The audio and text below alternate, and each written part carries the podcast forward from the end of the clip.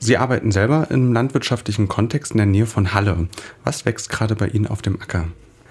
Also wir haben Gemüse, sehr vieles unterschiedlich. Also das, was jetzt im Frühjahr halt geht. Bei uns wachsen jetzt gerade Lauchzwiebeln, Salate, Radieschen, Kohlrabi, Möhren sind so langsam am Wachsen. Also alles das, was so im Frühjahr gerade geht. Oder jetzt sind wir ja gerade im Mai, jetzt sind die Eisheiligen vorbei. Also jetzt können wir auch langsam die Tomaten rauspflanzen, in die Tunnel reinpflanzen. Also da ist jetzt quasi so der Schritt, der Übergang vom Winter zum Sommer eigentlich gestartet. Also steht fast alles jetzt draußen. Warum ist es für Klimaschutz und Nachhaltigkeit wichtig, dass wir mehr regionales und saisonales Obst und Gemüse kaufen bzw. angebaut wird? Ja, es ist halt in erster Linie ressourcenschonend und äh, ja, energieschonend direkt vor Ort das halt zu nutzen, was auch, also was auch saisonal quasi gerade hergestellt werden kann mit, mit wenig Aufwand, also mit wenig Energie, die man reinstecken muss. Und wenn man genau das jetzt konsumiert, dann ist das besonders nachhaltig, ja. Und wenn man dann noch eben guckt, dass es auch regional ähm, angebaut wird oder dass man halt eben auch irgendwie den Hof dahinter kennt oder weiß, wie produziert wird, dann kann man da mit seinem Einkauf eigentlich dafür sorgen, dass eben Betriebe in der Region ähm, unterstützt werden können. Und man kann sich eben sicher sein, dass da dann auch nicht irgendwie was gefördert wird, was man nicht will. Das ist das größere Problem, dass man so ein bisschen den Bezug eigentlich zu seinen Lebensmitteln verliert und gar nicht richtig weiß, auf was man dann achten muss. Und im Supermarkt ist immer alles da. Und mit mehr Verständnis kann man dementsprechend eigentlich dann auch nachhaltiger konsumieren. Und wenn man das jetzt durchzieht, nur regionales und saisonales äh, Obst und Gemüse zu kaufen, zu konsumieren, wie vielfältig sieht das dann am Ende aus? Ähm, also jetzt im Sommer ist die Vielfalt grenzenlos. Also da gibt es ja einfach alles, so wie man es kennt. Und im Winter muss man sich dann halt eben eher reduzieren. Aber selbst das führt dann eigentlich auch eher dazu, dass man sich dann wieder auf die äh, Sommerzeit halt freuen kann oder dass man eben im Winter eigentlich auch nochmal stärker überhaupt experimentiert, wie kann man Gemüse und Obst so weiter verarbeiten, dass man eben doch auch vielfältig in der Küche ähm, davon speisen kann. Also in diesen drei, vier Monaten, sag ich mal von Februar bis April oder Mai eigentlich auch noch, ähm, da gibt es am wenigsten. Also man muss dann an den Kohl ran. Genau. okay. Welchen Anteil haben mittlere und kleinere landwirtschaftliche Betriebe in Sachsen-Anhalt so an Produktion und Verkauf von regionalem und saisonalem Gemüse? Ähm, ich glaube, das, das müsste super gering sein. Also ich weiß bloß, dass generell Selbstversorgungsgrad in Deutschland bei Gemüse eigentlich eher so bei, bei 35, 36 Prozent oder so liegt. Bei Obst ist es noch ein bisschen weniger. Und ich glaube, speziell in Sachsen-Anhalt ist es dann also auch nicht, also ist noch geringer eigentlich, denke ich mal. Ja, man hat es halt jetzt dass ähm, sich viele Solavis und auch Direktvermarkter so um, um Städte irgendwie formieren. Und ansonsten sind es halt eher wieder die speziellen äh, Gemüsesorten. Also jetzt zum Beispiel Regionen, wo dann Spargel oder Rhabarber und dann aber mit Saisonarbeitskräften. Äh, also das gibt es natürlich auch, so spezialisierte Betriebe. Aber ich glaube, das ist auch nicht das, was sich der Endverbraucher so vorstellt an regional. Also es ist dann trotzdem regional, aber es ist eben dann vielleicht nicht so besonders arbeitnehmerfreundlich auch hergestellt oder nachhaltig hergestellt. Aber kleine und mittlere Betriebe, da gibt es schon einige. Also da muss man sich halt dann in, in jeder Stadt halt informieren, wer, ist da, aber da, da gibt es einige und die probieren damit halt schon noch über ihre Runden zu kommen. Ne? Sie haben ja vorhin ein paar Beispiele genannt, warum regionales und saisonale Lebensmittel oder Obst- und Gemüseanbau gewisse Vorteile, Vorzüge hat. Was müsste sich verändern, ähm, damit äh, mehr in der Landwirtschaft mehr saisonale und regionale Lebensmittel an die Menschen gebracht werden können? Naja, es braucht brauch ja immer Angebot und Nachfrage. Ne? Also da müsste sich eigentlich wieder ein bisschen hochschaukeln. Ne? Also dass die Leute das halt auch verstärkt suchen, die Leute in der Stadt das verstärkt suchen, dass sie eben nicht aus Bequemlichkeit dann doch eher zu, zu Rewe gehen, weil da alles da ist, sondern sich eben an die Zeiten von, von den Märkten, von den, äh, äh, also es gibt in Halle den, den Bio-Abendmarkt, der ist einmal im Monat, immer am ersten Donnerstag im Monat und ja, die Leute fahren da halt teilweise eigentlich auch mit, mit ihren vollen Wegen wieder zurück, weil der einfach nicht so gut nachgefragt ist und weil die Leute dann vielleicht auch das vergessen, dass jetzt wieder der erste Donnerstag im Monat ist. Also es ist schon ein höherer Aufwand quasi. Ähm, regional einzukaufen oder jetzt auch bei uns bei Biophilia. Wir haben eine Abokiste und wir liefern dann halt einmal die Woche unsere Abokiste an Abholstationen Und eben Leute zu finden, die sagen, ja, wir takten uns das jetzt so ein, wir nehmen diese Kiste an diesem Tag an und dann machen wir was daraus, wir holen die extra ab.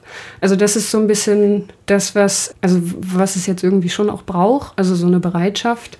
Ich glaube, dass wenn man erstmal geschafft hat, diesen Turnus bei sich zu Hause zu durchbrechen, dass man ja zu Rewe immer gehen kann und da ja immer alles hat, dann ist es auch drin, dann ist es auch nicht mehr so umständlich. Aber diese Umstellung von äh, eben ähm, von der Kette oder von einem Supermarkt, der ja immer da ist, zu äh, wir gucken jetzt, wie, wie kriegen wir die regionale und saisonale Betrieben irgendwie unterstützt. Genau, und gleichzeitig äh, finde ich, ähm, müsste das eigentlich noch viel sichtbarer in der Stadt eigentlich werden, dass dass es so viele Betriebe gibt und dass die sich auch anstrengen, nach Halle halt regional und saisonal zu vermarkten. Also ich habe so ein bisschen das Gefühl, man muss da schon ganz schön kämpfen, um gesehen zu werden, neben den ganzen, ähm, ja, doch viel günstigeren Ketten. Ich meine, der Bioabendmarkt ist auf dem Hallmarkt und wenn dann irgendwelche extra Veranstaltungen auf dem Markt sind, dann heißt es auch mal schnell, okay, ihr könnt da jetzt einfach nicht mehr stehen und so. Also es ist auch nicht so, dass, dass man da so eine besondere Unterstützung von der Stadt erfährt oder so, obwohl man eigentlich einen ziemlich wichtigen Beitrag so zu, zur Versorgung ja irgendwie stellt so und auch zum, zum gesellschaftlichen Vernetzen. Also generell dieses Format ist einfach auch schön. Also würden Sie die Veränderungen gerade, ähm, wie ich das jetzt aus dem Gespräch verstehe, überwiegend auch bei den KonsumentInnen sehen, die Lebensmittel einkaufen? Oder haben Sie quasi auch da Forderungen, Botschaften auf ähm, politischer Ebene? Auf politischer Ebene wäre es halt irgendwie, müsste sich die Stadt auch fragen, wie, wie kann man diese Betriebe halt unterstützen. Ne? Man könnte ja auch Abholstationen öffentlich irgendwo initiieren ne? oder so ähm, Räume halt schaffen, wo man eben Austausch irgendwie von Gütern ermöglicht. Sie haben es gerade eben angesprochen, dass regional und saisonal produzierte ähm, Lebensmittel, Obst und Gemüse mitunter teurer ist als in Lebensmittelketten, beziehungsweise dass es den Ruf hat, teurer zu sein.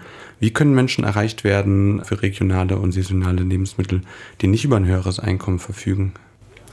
Da gäbe es halt schon die Möglichkeit, auf den Betrieben mitzuhelfen gegen Gemüse. Das ist so ein bisschen vielleicht so, wäre so ein bisschen der, der Klassiker. Also es gibt auch solidarische Landwirtschaften, wo man ja eigentlich genau das versucht auch aufzufangen, indem man eigentlich einen, Kistenpreis ähm, solidarisch festlegt. Also dass man das eigentlich eher mit Angebot und Nachfrage eben festlegt. Also dass es eine Bieterrunde gibt und dass ähm, Leute, die mehr bezahlen können, dann halt eben mehr bieten und die, die weniger bezahlen können, das dann halt auch so dann schreiben und dass man daraus aber dann ähm, den normalen Kistenpreis quasi erreicht. Also das, solche Prinzipien gibt es ja schon. Und speziell jetzt beim Gemüsebau ist es wirklich so, dass man ja auch richtige Schwämmen an Gemüse hat und so. Also wenn, wenn man sich da halt meldet bei den Betrieben und auch unterstützend irgendwie mal bei irgendwelchen Arbeitsspitzen mit dabei ist, dann kann man auch irgendwie gucken, dass es so Kooperationen eben gibt dass man dann auch Gemüse bekommen kann.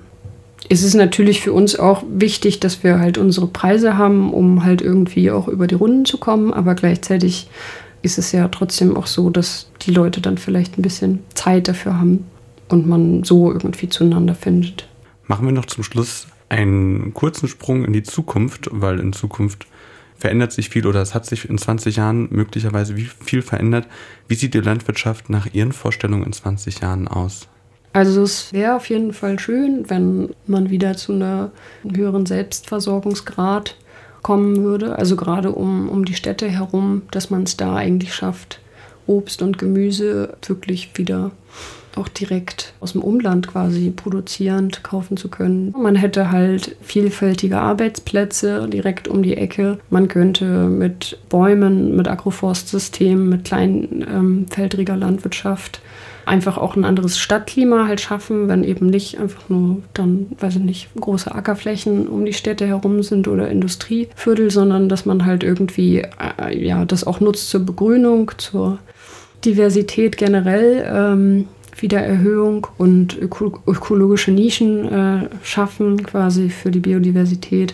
Also man könnte eigentlich alles viel vielfältiger werden lassen gleichzeitig sich ein Stück weit mehr ernähren und eigentlich auch einen, einen, schöneren Austausch gesellschaftlich auch schaffen. Das wäre richtig schön. Wie man da hinkommt, frage ich mich auf jeden Fall oft. Aber es wäre auf jeden Fall schön, also wenn man da so eine Sinnhaftigkeit dafür entwickeln würde, dass man das wieder mehr lebt und ähm, sich dadurch eigentlich auch Wissen wieder erschafft, wie man mit Lebensmitteln umgehen kann, wie man nachhaltiger leben kann und dadurch einfach auch wieder stärker zusammenrutscht. Das wäre so, wäre so ein schönes Szenario auf jeden Fall.